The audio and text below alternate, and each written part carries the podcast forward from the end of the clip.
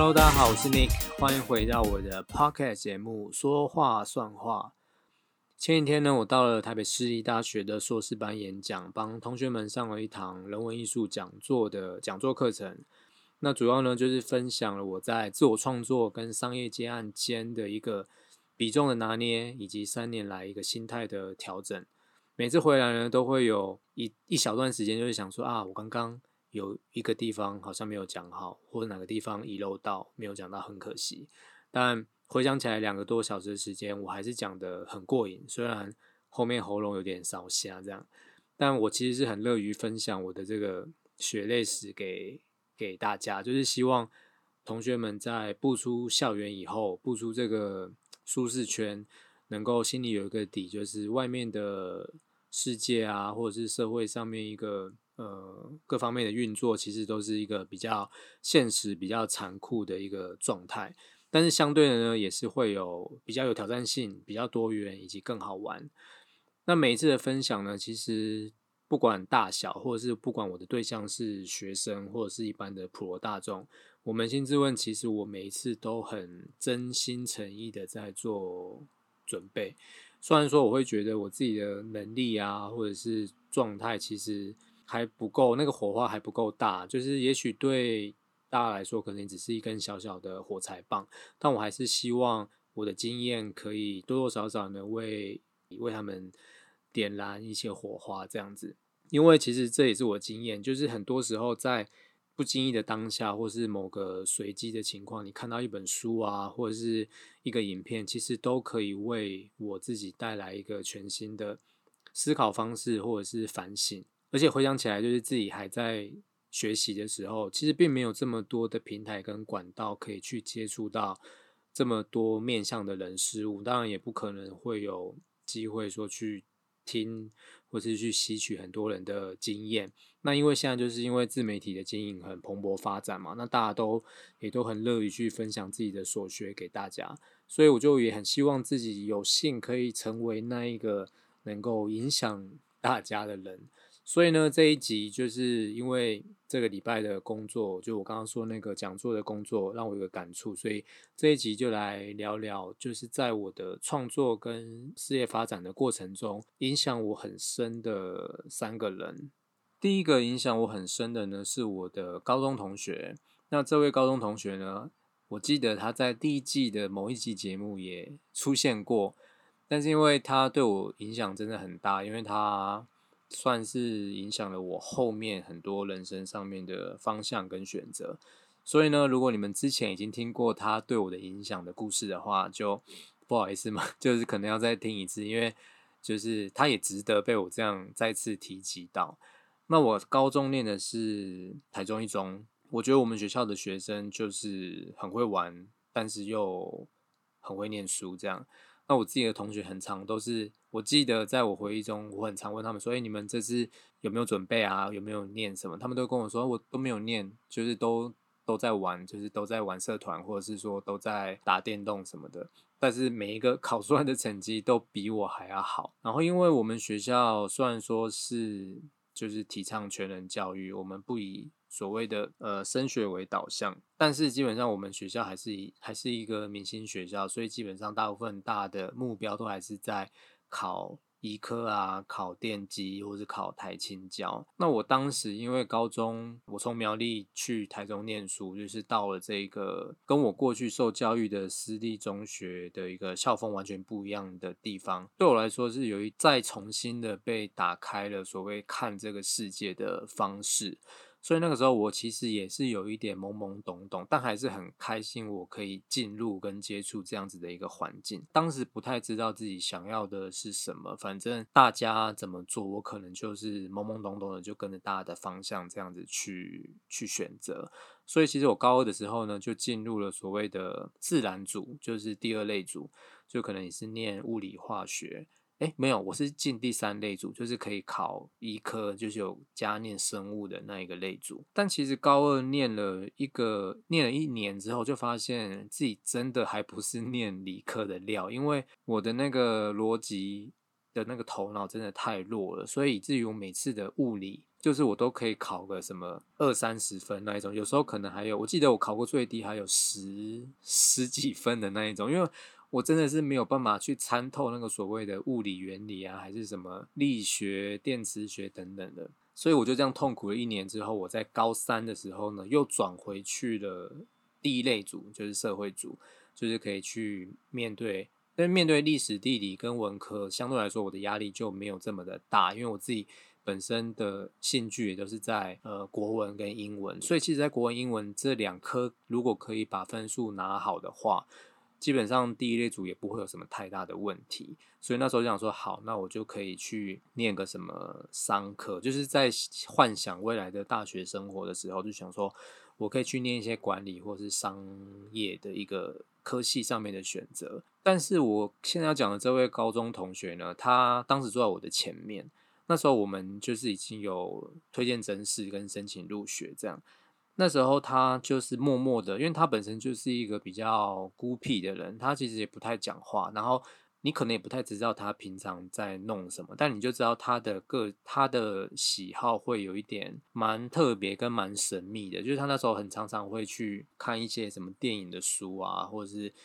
跟你讨论一些电影这样。所以有一次我就发现他的抽屉里面呢有一个很厚的，好像自己做的书的感觉，然后我就有一次就忍耐不住，我就问他说：“哎，你那个是什么？”他就跟我分享说：“哦。”他其实是要去准备申请入学，还是推荐真试？他要去申请台湾艺术大学的电影系，然后我就看他满满的那个作品集里面都是他的一些，也有他画的图，然后创作好像是类似像拼贴的一些创作，不知道，反正就是厚厚的一。因为当时我都在准备所谓的学科嘛，然后当时就算我有想过要去推甄或是申请，我其实也完全压根没有想到可以去，就是一类组可以去申请这个所谓的艺术相关、设计相关的科系，因为当时我又因为从小就画画。嘛，然后对这个美术的东西也很有兴趣，除了国文跟英文之外，所以当他拿出那个东西出来给我看的时候，我自己就会觉得说，哎，他做的事情就是我也可以做，哎，就是我也很有兴趣，我也很喜欢。为什么我没有去做这件事情？为为什么我没有去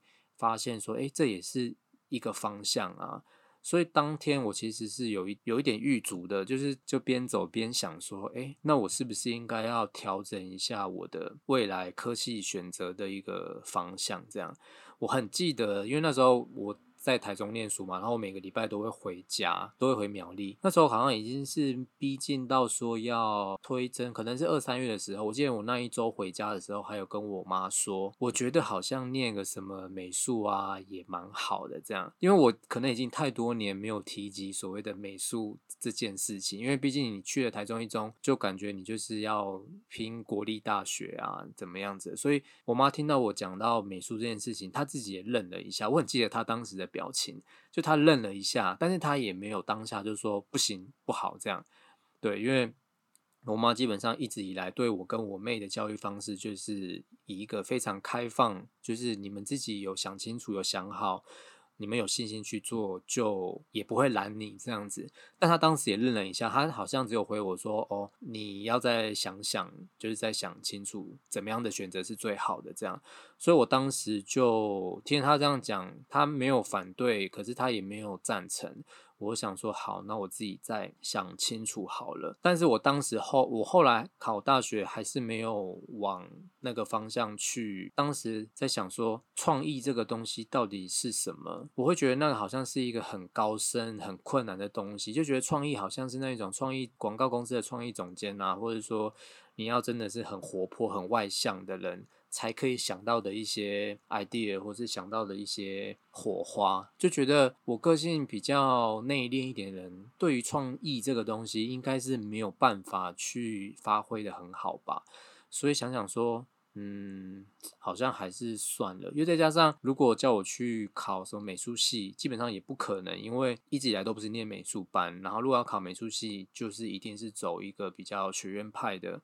方式，我觉得我一定也做不来。所以后来还是决定，那就还是念商管好了，以至于我后来大学就上了资管系。但是果不其然，就是念了一年，毕竟资讯这个东西呢，多多少少跟物理啊、跟逻辑还是会有一点连接，所以又再度考倒了我那个 就是比较。感性比较艺术性的头脑，所以一第一年念资管之后还是很痛苦，所以我中间其实有试过了两年的转学考，一直想要转转出去，但是也都没有转成功，最后也只能接受啊，就想说好吧，那我就还是乖乖的把。资管的大学四年念完，但是我刚刚说的那个同学，在我心中所投下的那一个种子，其实并没有死掉，就是他后来还是有在随着时间在慢慢的发芽，以至于到毕业专题的时候，因为我可能没有办法处理资讯写程式的那一块，然后因为我们那个毕业专题就是四人一组的，要做一个网站，做一个系统这样，所以我就跟我的组员说，好，那我就完全全负责所谓呃美术的部。因为那时候我们的系统是要做一个线上学习的，有点类似像说呃透过游戏去线上学习的一个网站，所以那时候我就网站的美术啊、设计啊，以及游戏的画面跟所谓的使用者界面等等，老师的回响也蛮好，因为他他是有点被我吓到，因为他想说你是一个念资讯的学生，念管理的学生，但是你竟然会做创作，竟然会画画，然后。不是只有一张，就是画了蛮多的。这个也当时给我一个蛮大的信心，所以才开启了我后面的这条路。如果我把第一个影响我很深的人，那位高中同学的角色设定成是促使我打开那一扇门，然后踏出去，开启一段全新的旅程，一个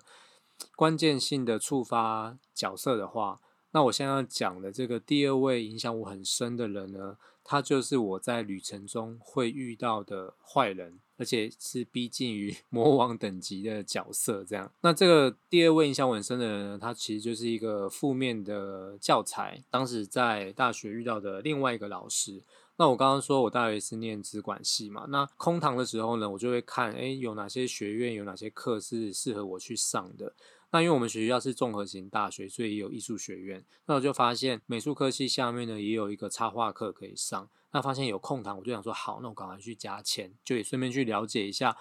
嗯，他们在学插画这件事情的时候是怎么样去上？那因为这个我是属于外系的学生，所以基本上跟大家都不认识也不熟。那你知道我们在大学上课的时候，其实都会很习惯的，就是会坐到离讲台比较远的位置，所以通常前面一两排都会是。给迟到的同学或是一些不是这个课堂原有的人去坐的，那想当然我就是坐在每次都坐第一排，因为第一排永远都是空的。这样应该是第一堂课吧，或是第二堂课，那时候老师就有先进来，他是一个中年的欧吉桑。记得那一堂课，他就先问大家一个问题，就说：各位同学，你们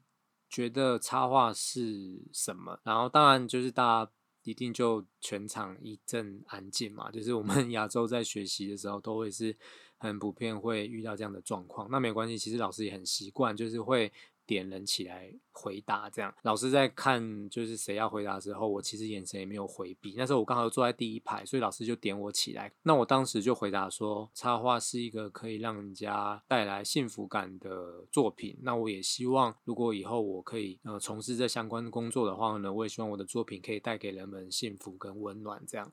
我当时是这样子回答，然后也觉得说老师应该会觉得，嗯，这个同学非常的正面，非常的正向，很好。这样，我当时还没有坐下，结果老师他当下的给我的回应就是说，我没有想到他会这样回我，他就说，你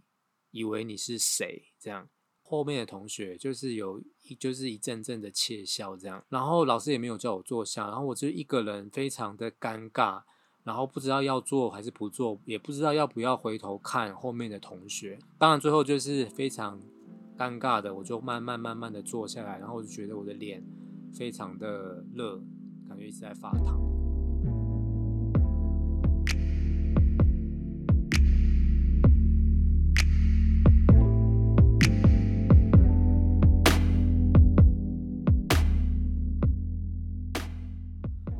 那我自己的个性呢，其实也是蛮蛮拗的，蛮强硬的。我当时其实并没有觉得说，哦，对啊，我凭什么？我到底是谁？我都没有学过这些东西，我怎么可以说出这么？好像冠冠冕堂皇的话这样子。但是我当时的第一个念头就是说，好，如果你真的这样觉得的话，那我就越要做给你看。但其实也不是要特别做给他看，因为他对我来说其实也不是什么对象，这样他就是一个过客。但是这个过客就可以激发我一个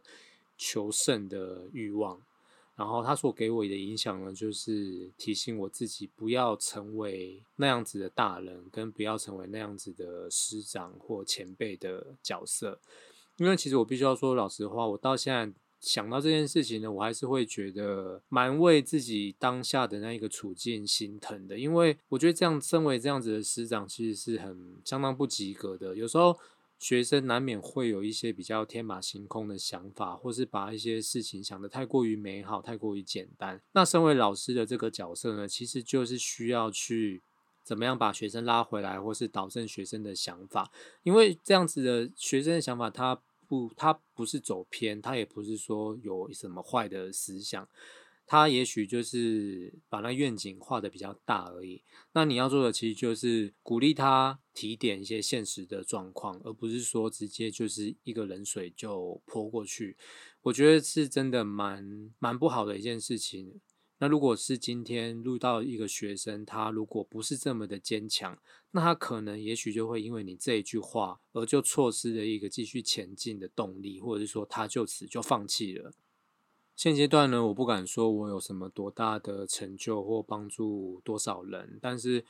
这十多年来的努力，多多少少我还是获得了一些呃成绩跟回响。不管是在跟哪些客户的合作啊，或者是有哪些单位的邀请啊，以及我自己的一个人生目标的实践。有时候我都会很想要再回去找这位老师，就是想要跟他讲说，我其实一直都在为我自己所说的那一句话，就是我希望我的作品可以带给人们幸福跟一个温暖的感动的感受。我一直都很想要再去跟他 argue 这件事情，但后来有时候想说啊，算了，其实说不定我跟他讲这些，他也会不以为然吧。所以我还不如把这样的精力跟精神继续花在我觉得值得的事情上面。所以。不管是在作品上面的呈现，在风格啊、构图上，或者是怎么样，我都还是会希望去传达我刚刚所说的那一个愿景。包括，譬如说我可能在呃分享会上面跟大家在讨论这个创作相关的事情，我都会秉持着就是希望可以传播正能量给大家。因为我很相信一件事情，就是你心里面想什么，其实你的眼睛就会看到什么样子的东西。然后你所遇见的，你所感受到的，就会是会呼应你心里所想的那个样子。在讲第三个影响我很深的人之前呢，再让我们跳回到 刚刚那个角色设定的那一 part，就是如果第二位我说影响我很深的那个坏老师，他是我在旅途中遇见的魔王的话呢，那现在我要讲的第三个影响我很深的人。就是一个我在旅途中遇到的一个智者，就是他可能是个白胡子的老爷爷这样，然后他在某一个森林呢遇见我，教了我很多的事情，然后最后帮助我就是完成了这个旅途，或者是打倒了什么什么人，最后拿到那个成果这样。那第三个这个影响我很深的呢，就是我在 RCA 二年级的指导教授，他叫米瑞，毕业三年了。我到现在还时不时的，真的都还是会想到过去跟他在一起学习的过程。她是英国印度混血的一个女老师，她本身的专业呢也是在插画上面。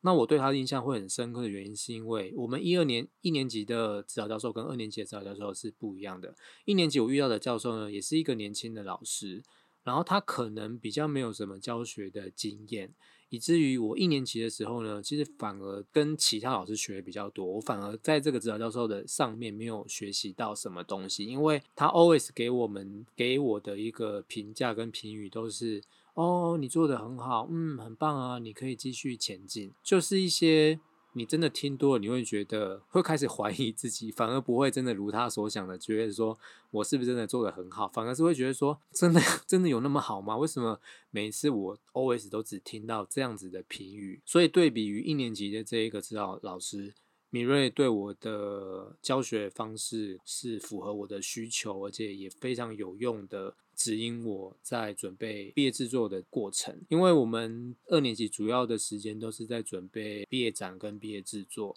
毕业制作的课很重，然后有另外一个学分是专门是 meeting 的学分，就是你每个我记得是每学期好像有三到五次的 meeting 课，就是你要定时的跟你的指导教授汇报你的进度跟状况，每次都是一个小时的时间，你要去跟大家汇报这样。然后那一个小时的时间呢，其实我们总是会有非常多讲不完的想法跟讨论。然后我每次也是就是他，因为。一他一我们一个老师有收五个学生嘛，那我是呃唯一的亚洲人，那其他就是一个是法国同学，另外一个是英国同学，哦，另外两个是英英国同学，还有一个谁我忘记了，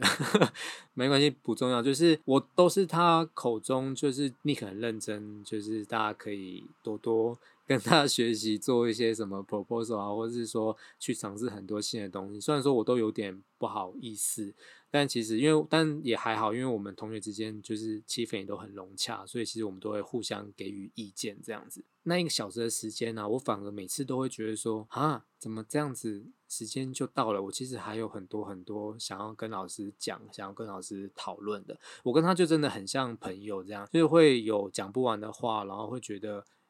英文都讲得很顺啊，就是也都不会有什么词穷啊，或者什么都还可以说笑打闹这样子。